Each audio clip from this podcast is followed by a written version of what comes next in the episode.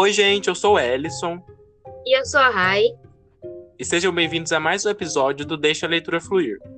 No episódio de hoje, nós iremos revelar o livro do mês de março.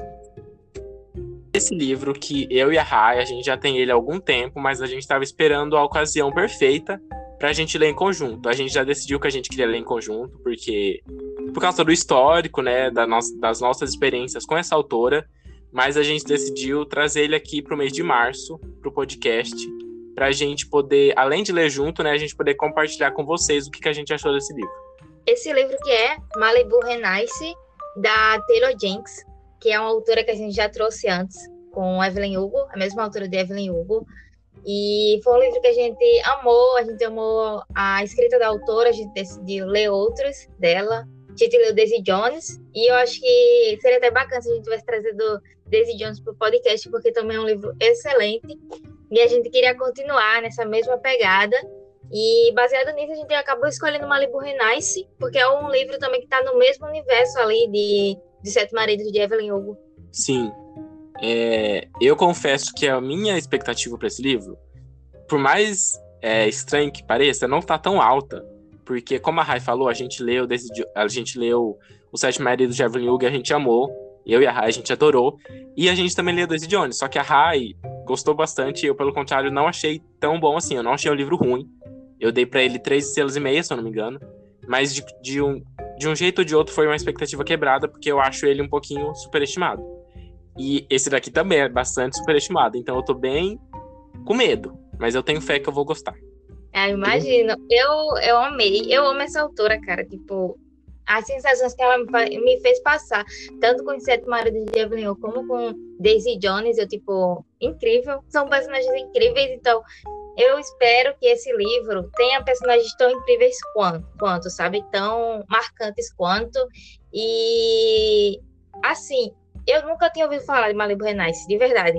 Eu ouvi falar, eu nem eu queria minha primeira opção, né? Depois de Daisy Jones era outra da autora, só que aí, quando eu fui na Amazon, esse livro ele estava, acho que um dos mais vendidos. Aí eu acabei falando assim: vamos comprar. E o Alisson acabou topando, a gente lê ele junto.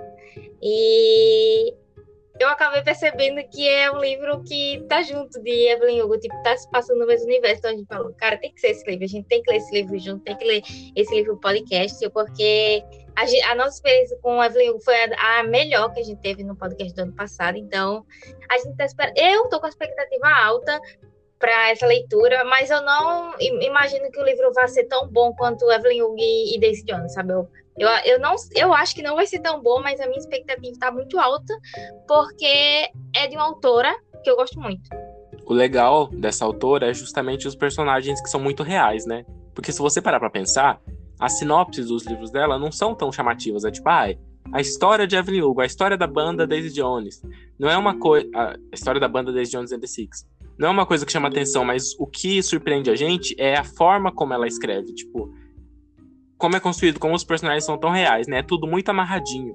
Sim, sim, eu tô muito curiosa para isso. E para quem ainda não ouviu falando sobre esse livro, como eu, é, e tá curioso, eu vou ler, um, eu vou ler a sinopse agora para vocês terem uma ideia do que se passa. É, bom, abre aspas. Os quatro filhos de Mickey Riva são conhecidos e admirados por toda Malibu. Não apenas pelo pai famoso que tem, mas por serem quem são. Nina, talentosa surfista e supermodelo. Jay, surfista profissional e colecionador de troféus de campeonatos ao redor do mundo. Rudy, um renomado fotógrafo, e Kitty, a irmã mais nova e queridinha de todos. A cada ano, os irmãos dão uma festa épica para comemorar o fim do verão, e de 1983 promete. Embora dure apenas algumas horas, é o suficiente para mudar a vida de todos para sempre. Partindo da data em que Mick, Mick Riva conhece uma jovem chamada Johnny, nos anos 1950, Malibu Renaissance conta a história dessa família e de seus muitos segredos, que vem à tona na fádica noite de uma festa que promete pegar fogo, em mais de um sentido. Fecha aspas. Eita, bebês. Mais fogo, hein? Além de mentirosos, esse, esse livro aqui tem fofoca e fogo, é o que a gente gosta.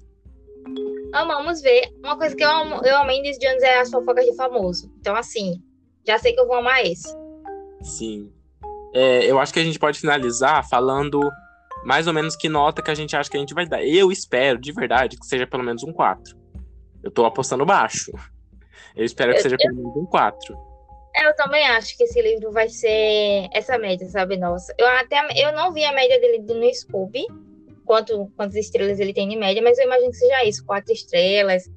E tô ansiosa. Vai ser uma leitura que eu vou gostar muito, eu, eu acho. Eu também, amém. Mas eu espero me surpreender ainda mais positivamente. Quem sabe cinco estrelas em, né?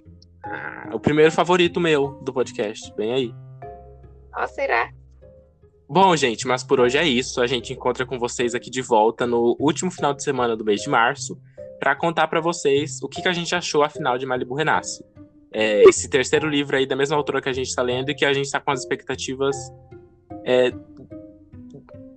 a- de medianas para cima, né? Digamos assim. Sim, sim. E é isso, pessoal. Um beijo e até o próximo episódio. Fala das redes sociais, mulher. Ai, verdade. Cabeça, tá. E é isso. Eu convido todos vocês para curtirem. É... E é isso. Pera. Calma, que eu dei um, bati uma palma aqui. É isso. Um beijo e até o próximo episódio. Tchau. Tchau.